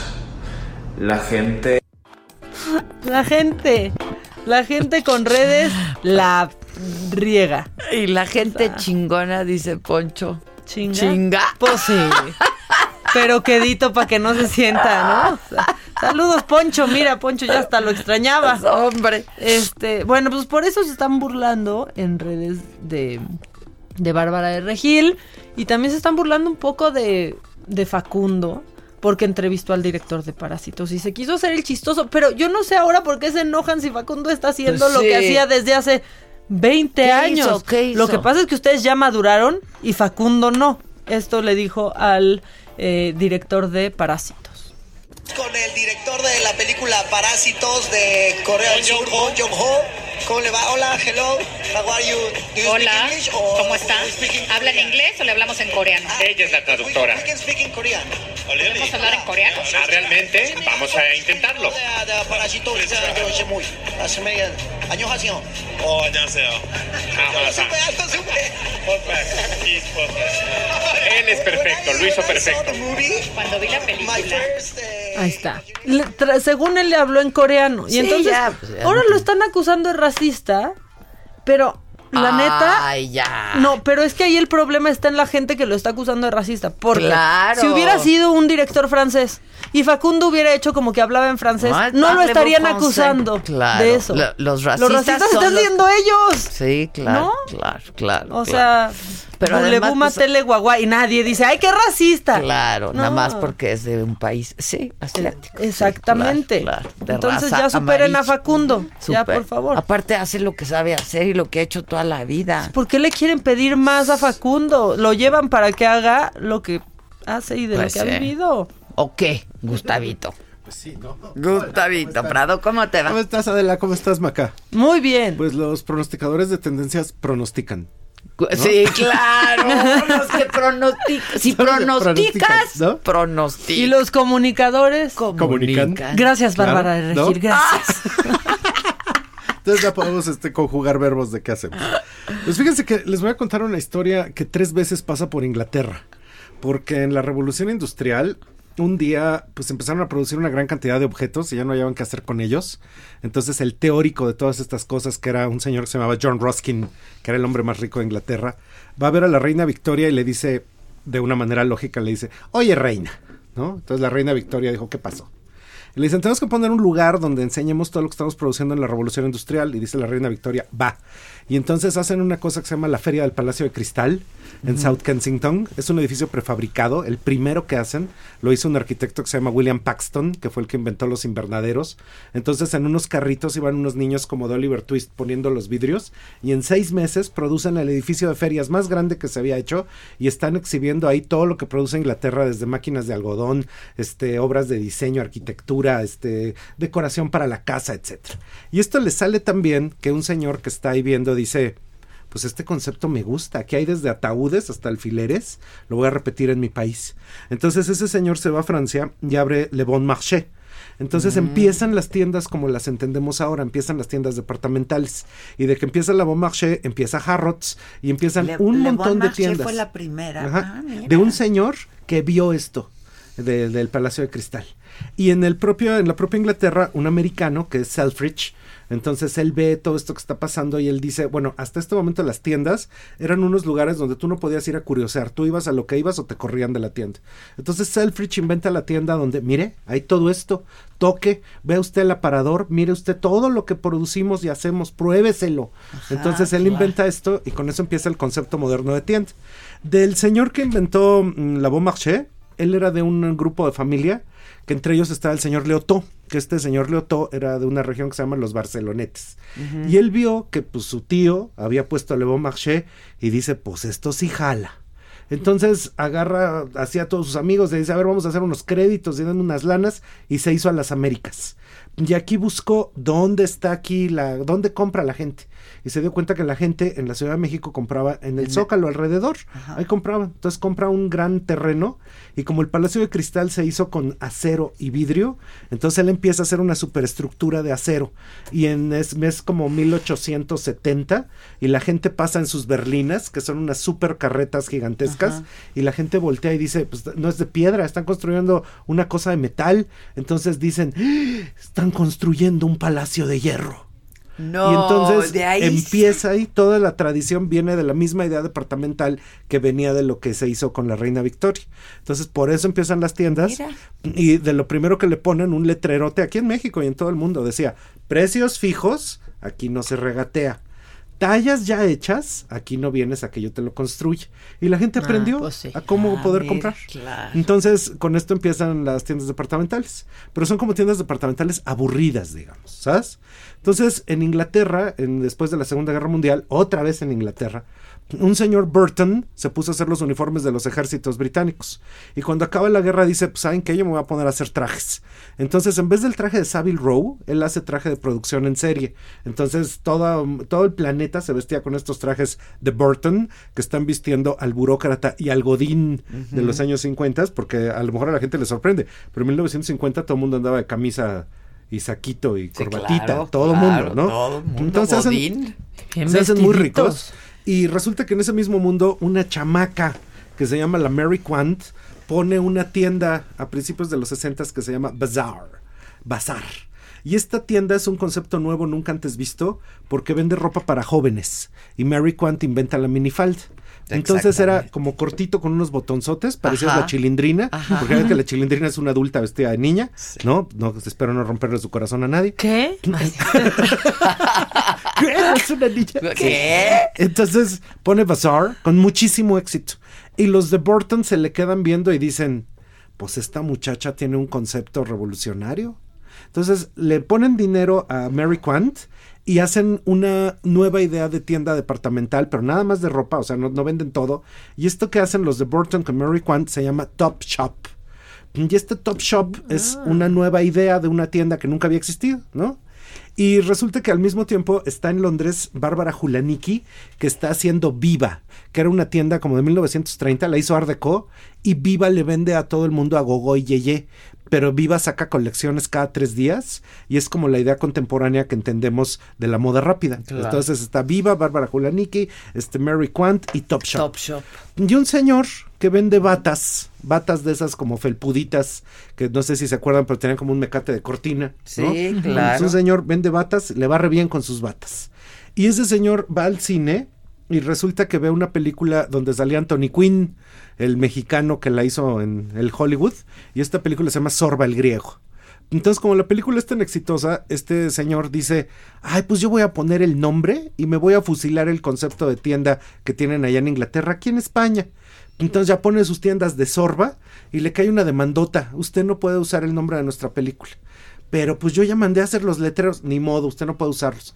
Entonces él desesperado dice, ¿y ahora yo qué hago? Bueno, pues voy a, voy a intentar sacar lo mejor de esta experiencia. Sara. Entonces Sorba se queda con la Z, se queda con la A, repite la A y la R. Y le pone Sara. Sara. Porque era lo que Anda. podía hacer con el... Qué raro sonar. Vamos a Sorba, a ver. Vamos a Sorba. Pero de hecho aquí en los años 80 hubo una tienda de discos muy importante. Claro, que era Sorba, Sorba. Tú ibas allá a comprar tus discos porque eso pegó Sí, tanto que es pues, todo el mundo claro. quería ese nombre. Que es aquí como se salvaron, pero bueno, ese es el asunto. Entonces, segunda vez que otra vez empieza un concepto totalmente nuevo y diferente que sale de Inglaterra y que acaba siendo pues la idea de la moda rápida de ahora. ¿No?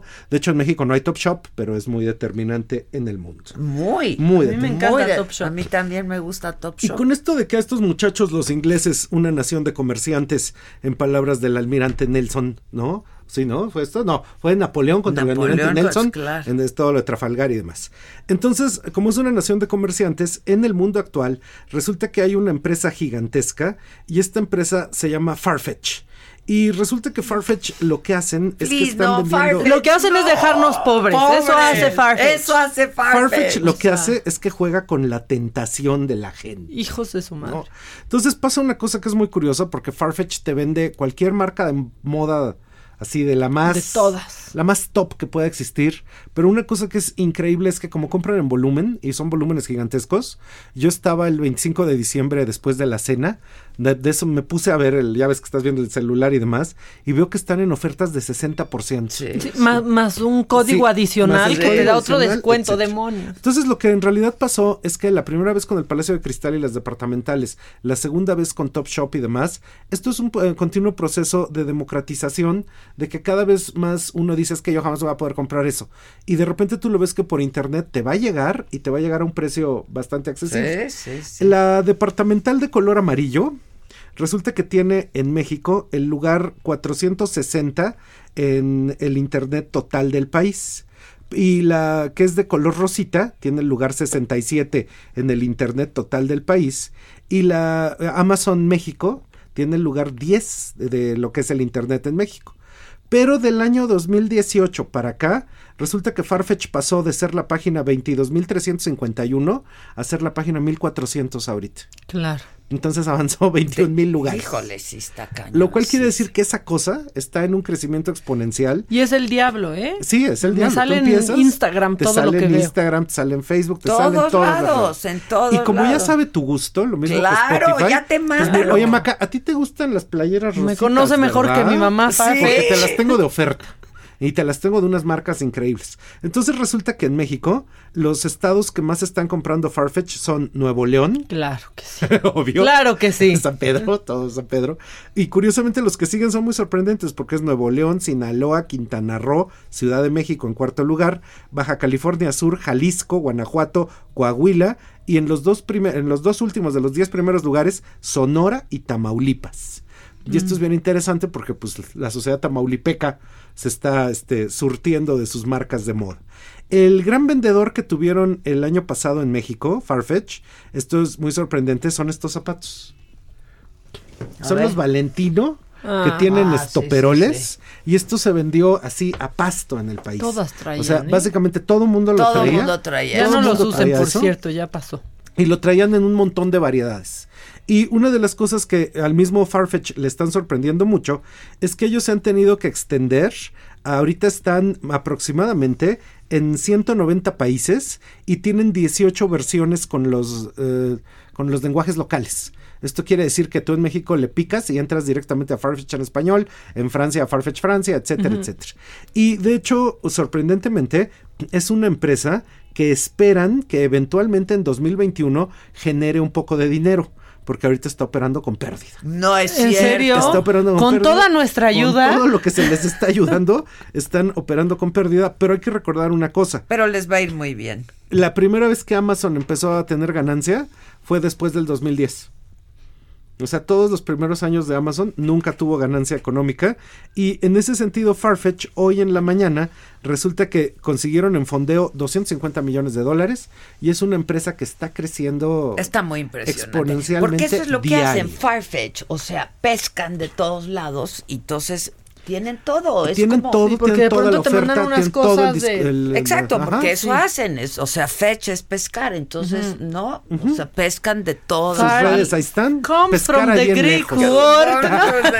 Sí, sí, Entonces, sí, sí. con esta cuestión se está democratizando que pues muchas veces la gente trae pues unos jeans baratitos y un pantalón baratito, pero pues se esfuerzan y una vez al año se compran sus zapatos buenos en Farfetch Exacto. y su bolsa o su buena en bolsa o Farfetch. sus lentes. o- Y aquí sí, hay que sí. ponernos buzos porque precisamente me puse a investigar. Corre porque me tengo que ir a una pausa. Voy, porque este en- muchacho en el está último año, desvaneciendo. Ese crecimiento de Farfetch hizo que en México todo lo que son las marcas departamentales y las marcas establecidas pues tienen un bajón.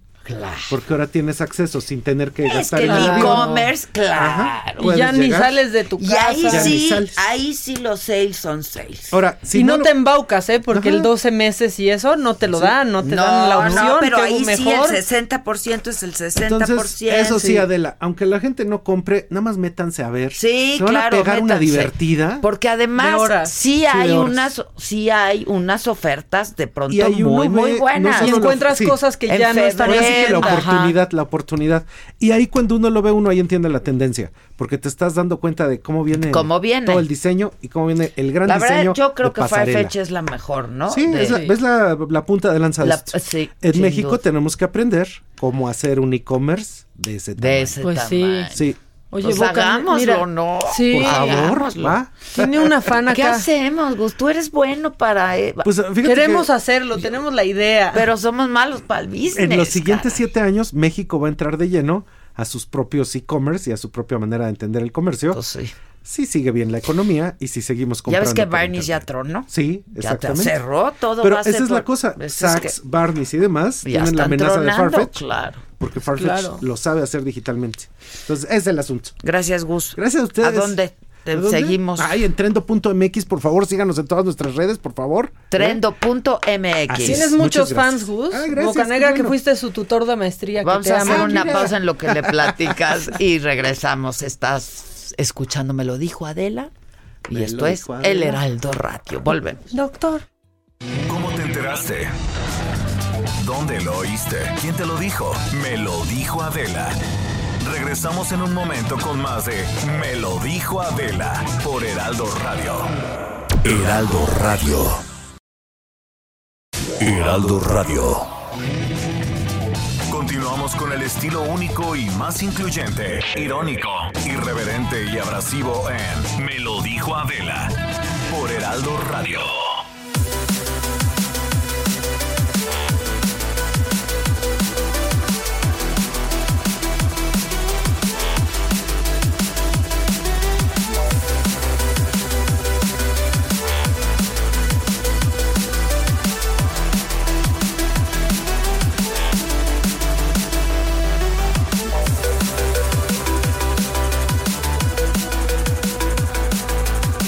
Estamos de regreso y hubo pues, un pleito ahí, una pelea en el aeropuerto. Ingrid, eh, Ingrid Montejano, nuestra compañera aquí en el Heraldo, nos tiene el reporte. ¿Qué pasó, Ingrid? ¿Qué tal, Adela? Muy buenos días. Pues así es, fíjate que el día de ayer fuimos invitados a los medios de comunicación a una conferencia de prensa que iban a dar unas mujeres taxistas concesionarias de aquí del aeropuerto de la Ciudad de México. Pues nosotros asistimos al llamado porque ellas querían denunciar acoso, eh, malos tratos por ser mujeres aquí a las taxistas. Y mientras estaba la conferencia llegaron otras personas que empezaron a gritar, se empezó a alterar aquí la situación. Ya platicando un poco y sondeando cómo está, eh, pues son concesionarios de taxis los que se estaban peleando entre ellos aquí en la puerta 7 de la Terminal 1. Eh, pues se vio un poco tensa la situación, ya que aquí le entraron a los golpes hombres, mujeres, arrancaron algunos tubos de los que están en las banquetas de aquí donde está el ascenso y descenso de pasajeros. Y pues la verdad es que no hubo autoridad que se metiera, los dejaron eh, pues golpearse entre ellos, incluso se metieron por la puerta 7 al aeropuerto, ahí sí fue cuando ya intervino la policía porque obviamente pues asustan a los pasajeros, hubo unas personas que estaban golpeadas que se metieron a una farmacia aquí al interior del aeropuerto y trataron de sacarlos, ahorita te cuento que sigue el movimiento, ya está más tranquilo, aunque ya llegó policía federal y algunas otras patrullas que están apoyando a la policía que se encuentra aquí dentro de la Terminal 1, Adela. Híjoles. Bueno, gracias por el reporte, Ingrid. Claro que sí, estamos pendientes. Gracias. Bueno, y este quiero informarles también que a las doce y media eh, está previsto un mensaje a los medios del secretario de Seguridad Ciudadana de, la, de aquí de la Ciudad de México, de Omar García Harfush. Perdón, no es doce y media, es doce cincuenta horas este, ahí desde la Secretaría de Seguridad, eh, que está en Liverpool. Y bueno, pues vamos a estar muy atentos a ver qué tiene que decir el secretario de Seguridad, que por cierto, me acaban de informar también, es- encontraron un cuerpo ahí en, en la calle de la ciudad, en una de las calles de la Ciudad de México, este, quién sabe qué. ¿En dónde? En Tlalpan, en Otepingo, en Tlalpan. En Xotepingo. Xotepingo, Tlalpan. Este, bueno, pues eso es lo que está pasando con nuestra ciudad. Claudia, Katz. ¿Cómo están? Hola. ¿Cómo estás? Estamos, El otro día escribieron tu nombre como... con Como C. gato. Ajá. Como miau. Como gato en plural. Me sucede Sí, pues comúnmente. ¿De qué vamos a hablar? Pues vamos a hablar Del del tema del INE, ¿no? Hablemos. Si pudiera ver tu cara. Hablemos. Después Cuando del una mirada- generalizado. Hablemos. Cuando una mirada dice mil palabras. A por todo. Van a por todo. Porque, Así que qué a ver, van lo a- dijiste. Van a por todo. Van Van, a cambiar todo. cuatro consejeros en abril. ¿no? Cambian cuántos consejeros. Tendrían que haber abril. cambiado en abril. Ti- Tienen, que cambiar. hasta el 3 de Tienen abril hasta el 3 para de que abril por una decisión cambiar. de mayoría de Cámara de Diputados, que no nos cuesta trabajo saber que van a hacer valer su mayoría, eh, pues Morena literalmente tome por asalto el Consejo General del INE, ¿no? Pero ¿por qué es importante el INE? O sea, yo creo que hay que darle contexto porque, pues, para que la audiencia tenga claro de lo que estamos hablando, hay que hablar de... Nada más y nada is- menos. Why the rito? The What rito, exacto. is the INE? Guay de rito. Why the rito? Guay de INE. Guay de de INE. INE. Me gustó. Sí. Solamente tiene a su cargo organizar las elecciones federales. ¿No? Sí. Tiene a su cargo Validar. asignar los recursos públicos que le dan a los partidos políticos, a los candidatos y candidatas para ejercer cargos de elección popular Y revisa conducta. y revisar las conductas, es decir, cualquier vigilar, ¿no? Evidentemente proponer sanciones, etcétera. Entonces, es decir, Si me permites interrumpir, me gustaría más ponerlo en este contexto, que lo escuché el otro día y me gustó mucho. El INE es la espina dorsal de la democracia en este país. Si no tuviéramos el INE, porque está tan bien armado, o sea, está tan bien diseñado, no es perfecto, ¿eh?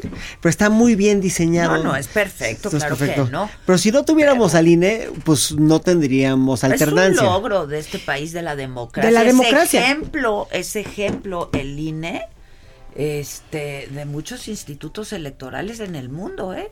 Coincido. Sí, efectivamente, o sea, eh, a mí me gustaría que apelar a la memoria histórica que no tenemos. El tema es así cuando dicen más diable, más va- sabe el diablo por viejo que por, Por sabio. diablo, sí. Ojalá que las juventudes entiendan que en este discurso que muchas veces gana en el populismo de es que están haciendo todo mal, veamos de dónde venimos, ¿no? Y entonces efectivamente el INE como decían, este, columna vertebral de la democracia, sí es un ejercicio antidemocrático quererle pegar al INE.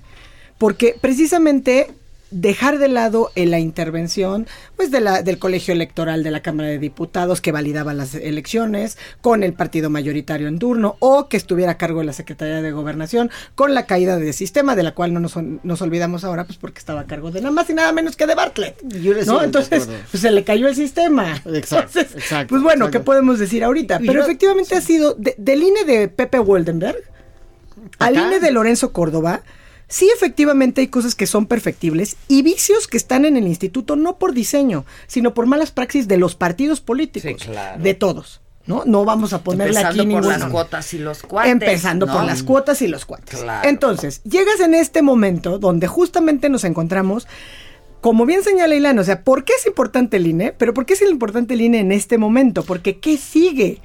¿No? Porque o sea, vamos a organizar cosas, las sí. elecciones, dos procesos electorales locales en este año, o sea, en este 2020, que me parece que son Hidalgo y Coahuila, y 2021, la elección intermedia. El 2021 donde, sin pecar de exagerada, se nos va la vida democrática Se del nos va país. la vida. Se nos va la vida. O sea, tendríamos que de verdad ya ponernos las pilas y pensar en el 2021 con mucha seriedad. Pero ¿qué pasa Y parte Van de la a- reflexión es el INE. Van a subir a cuatro. O sea, Van cambian a cuatro. Y, y el INE está bien diseñado en, en gran medida, porque los consejeros, que son 11 si no me equivoco, suben y bajan de forma escalonada. Es decir, ahora son cuatro y después están en... Son, creo que designaciones de nueve años. Exacto. Ahorita tocan cuatro. Pero esos cuatro pues como los pone el Congreso y el Congreso es solamente de un color, pues van a ser totalmente de- Afines, afines. Que eso, que eso de per se no es tan raro que el Congreso pueda poner a quien más le, más le Sí, lata. pero cuando es más equilibrado el Congreso, Exacto. pues entonces Cuando el país se es más plural. traduce, claro, el país en que el plural. INE va a ser así. Pero, Pero esto ahorita- viene a la sombra de una serie de ataques frontales, fron- frontales y muy agresivos en contra de la institución y de Lorenzo Córdoba en lo particular.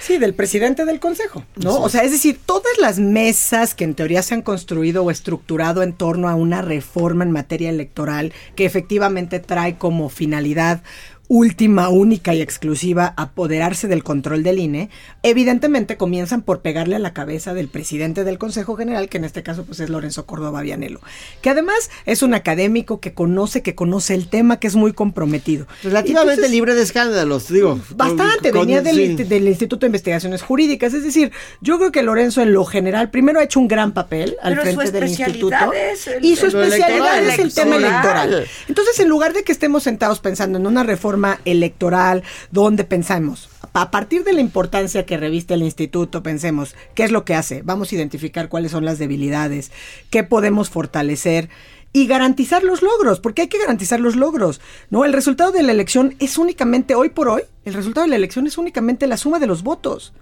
¿No? Es decir, ya no hay mecanismos facciosos que alteran la voluntad ciudadana, porque un ciudadano más, o sea, nuestros pares son quienes reciben los votos, los cuentan y entregan el resultado final para que el INE nada más lo valide.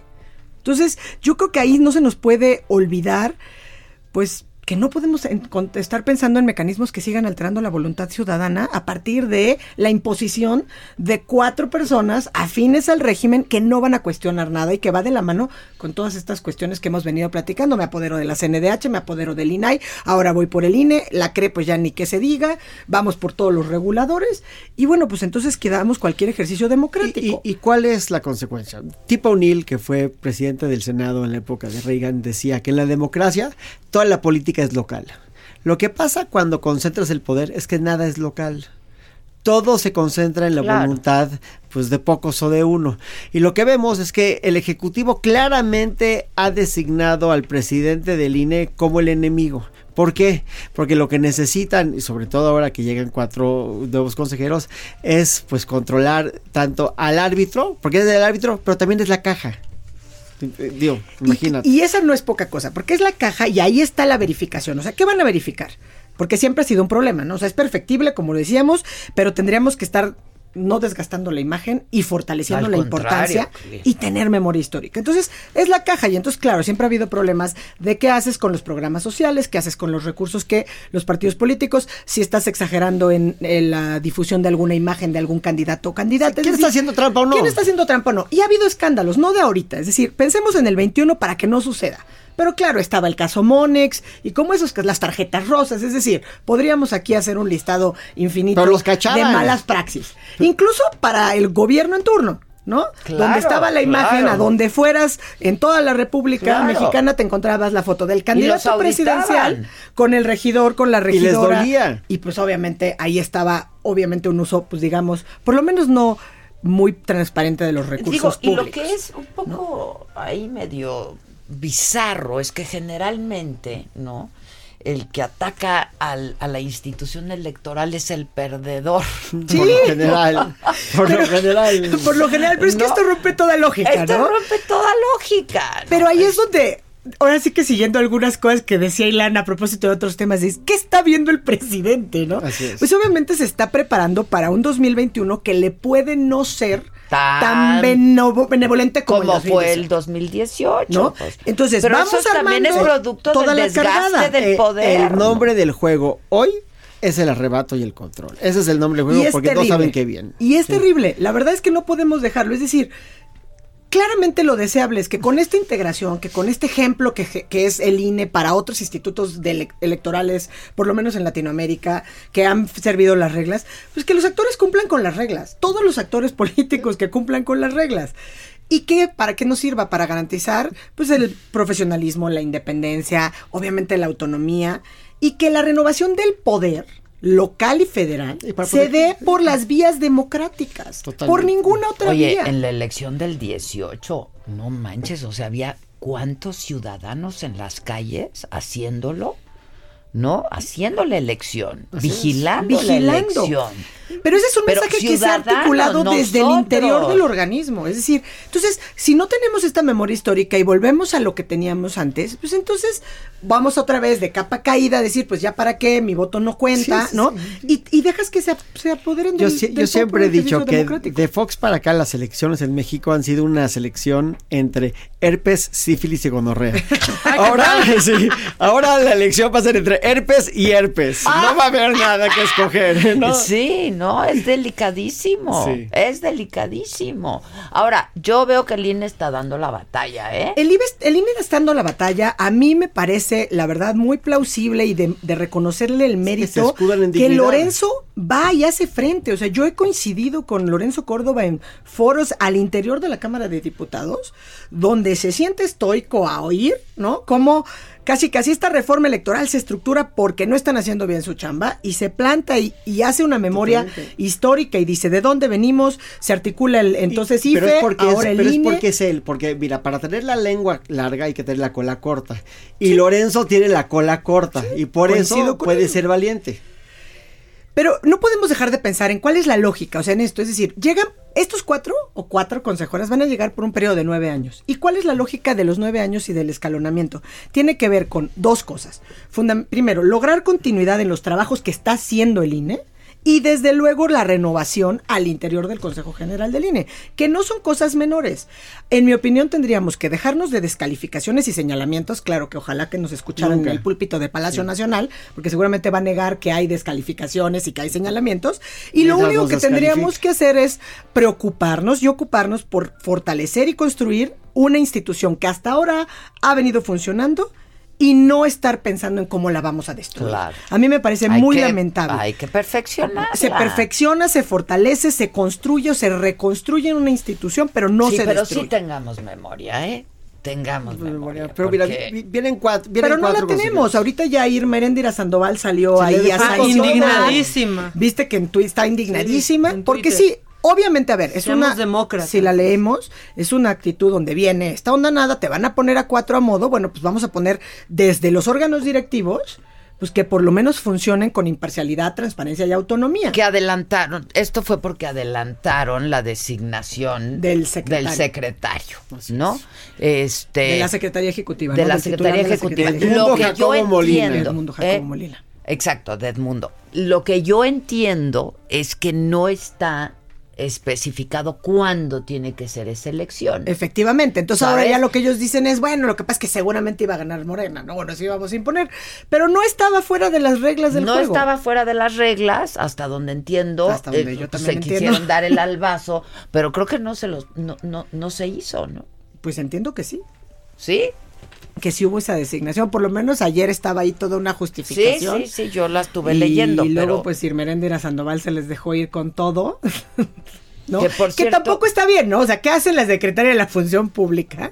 Que- Pero- sí, pero- opinando de todas ¿Pero qué, pero qué está pasando para que se anticipe Lo- Lorenzo Córdoba? Si Que lo ven venir. Si se está anticipando, se está blindando. O se está tratando de blindar. y eso no se traduce en beneficio para todos, ¿eh? Pues, digo, suponiendo que efectivamente lo que está tratando de blindar es la institución, entonces yo lo veo bien, pero en estos arrebatos emo- este, muy emotivos pues, eh, eh, y enérgicos, sí creo que el, que el desgaste que vamos a ver con, en contra de Lorenzo y de contra de INE va a ser brutal. Porque hoy en la 4T... Pero no nos conviene a nadie, No, le no. conviene al país, no le conviene a la dem- nuestra democracia, La nuestra joven y perfectible democracia. Y la- Joven y perfectible y la democracia. constante sigue siendo y seguirá siendo la erosión institucional. Sí. Es que exacto, no podemos perdernos de vista. O sea, ya está Rosario Piedra al frente, al frente de la CNDH. Los consejeros de la Comisión Reguladora de Energía no resistían la prueba de la risa, ¿no? En el INAI, pues tampoco se resiste ya ni la prueba de la risa. Y lo que Y entonces van por esto. Y el Banco de México, pues porque se está portando bien, porque si no, también vamos por el Banco de México. Sí. Y No eso les me des parece ideas, sumamente cállese. lamentable. Y por no, porque ya está anunciado, o sea, ya está anunciado que, que vas a irte a tras todos los órganos constitucionales autónomos que efectivamente pues, tenían una lógica de creación muy en una ruta crítica totalmente distinta a la agenda del partido en el poder. Bueno, por cierto, si me permiten el anuncio, mañana la entrevista en el financiero Bloomberg a las 8 de la noche. Mañana es miércoles, ¿no? En F y por Adela la entrevista es justamente con Lorenzo Córdoba, el, el presidente del El Instituto, presidente. el consejero presidente del Instituto Nacional Electoral, que- porque me parece que ese es el tema. Es el tema, Es el sin tema. duda. Entonces, véanla, muchachos. Muy bien. Bueno, pues gracias, nos despedimos, no sin mi frase. No sin antes. Ya la iba a reclamar. ¿Dónde antes. está la No, ahí antifrase? viene mi- la antifrase de la micha, dice así. Si yo pudiera tener un poder especial, sin duda, ese sería poder borrar mi teléfono, mi número telefónico de los celulares de varias personas. pues eso. Este, del tuyo no, Cats, ni del Gracias. tuyo, Clau, ni del tuyo, mamá. Ah, dije, no, me esperé, dije, a ver si que a ver qué dice. Que tengan ustedes un buen día. Gracias, gracias, muchachos. Gracias, hasta mañana. Hoy la saga siete y media, Jaime Camil va a estar en la saga.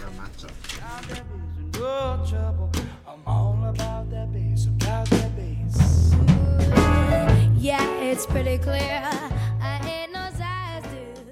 Esto fue Me lo dijo Adela. ¿Cómo te enteraste? ¿Dónde lo oíste? ¿Quién te lo dijo? Me lo dijo Adela por Heraldo Radio, donde la H suena y ahora también se escucha. Una estación de Heraldo Media Group. Heraldo Radio, la H que sí suena y ahora también se escucha.